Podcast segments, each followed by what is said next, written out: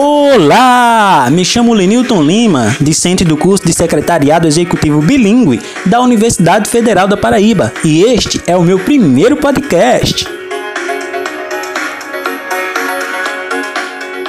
Falaremos neste primeiro podcast sobre o tempo e como administrar de maneira inteligente o tempo. Mas qual a definição da palavra tempo?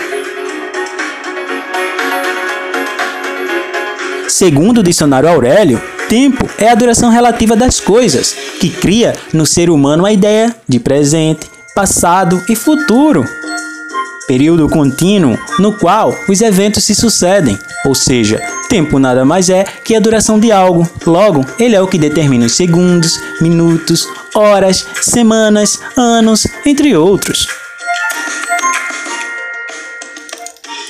Mas como podemos usar o tempo de forma inteligente? O tempo está intimamente relacionado às nossas vidas, então é preciso gerir o tempo de forma sábia, com a finalidade de alcançar seus objetivos pessoais e profissionais, e claro, maximizar seu bom humor, bem-estar, entre outros, ao fim do dia.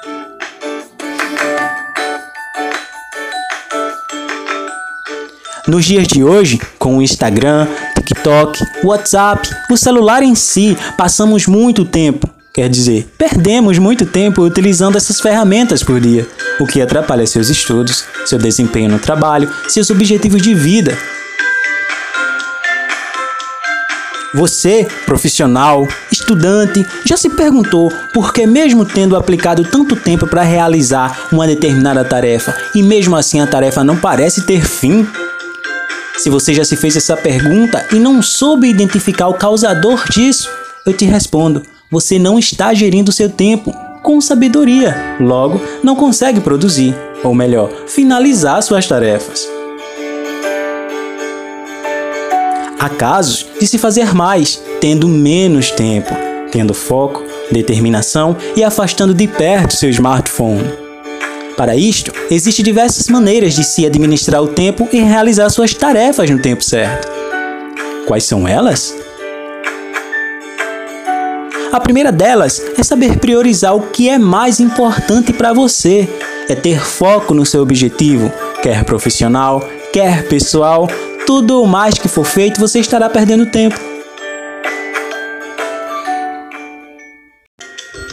Agora, vou te ensinar a organizar suas prioridades do dia a dia. É fácil. Basta você fazer uma lista contendo todas as suas prioridades de cada dia.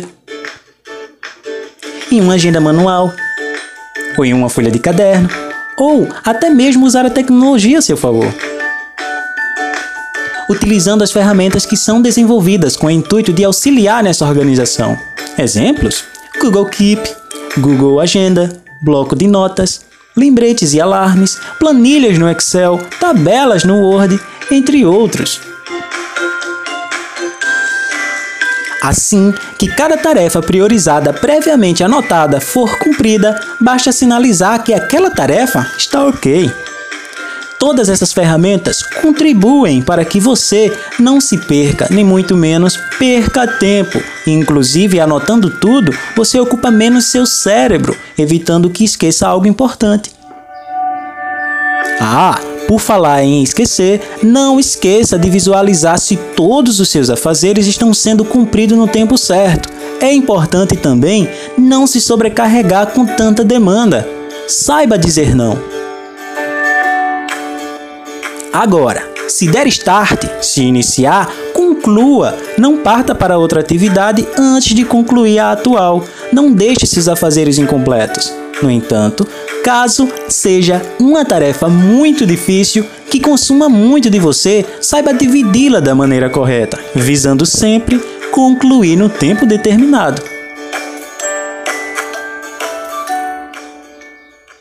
Você já ouviu falar em princípio de Pareto? Não? Esse princípio lhe ajudará a definir quais são suas prioridades. Um economista italiano denominado Vilfredo Pareto analisou a população italiana. e chegou à conclusão de que 20% dos italianos possuem 80% das riquezas da Itália. E com o passar do tempo, a própria população começou a adotar esse princípio. Mas como esse princípio vai me ajudar a traçar minhas prioridades e, consequentemente, na gestão do tempo?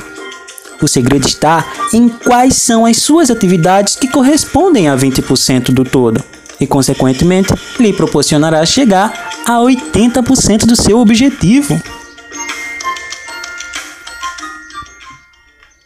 Podemos concluir com este primeiro podcast que saber gerir seu tempo na realização das suas tarefas é fundamental para atingir seu melhor desempenho e que priorizando as mais importantes, as mais urgentes, as que devem ser feitas em um dado momento, visando finalizá-la num tempo determinado, otimiza bastante seu tempo.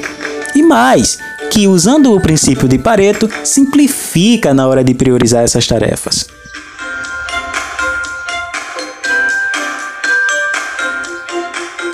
E esse foi o nosso primeiro podcast. Até mais!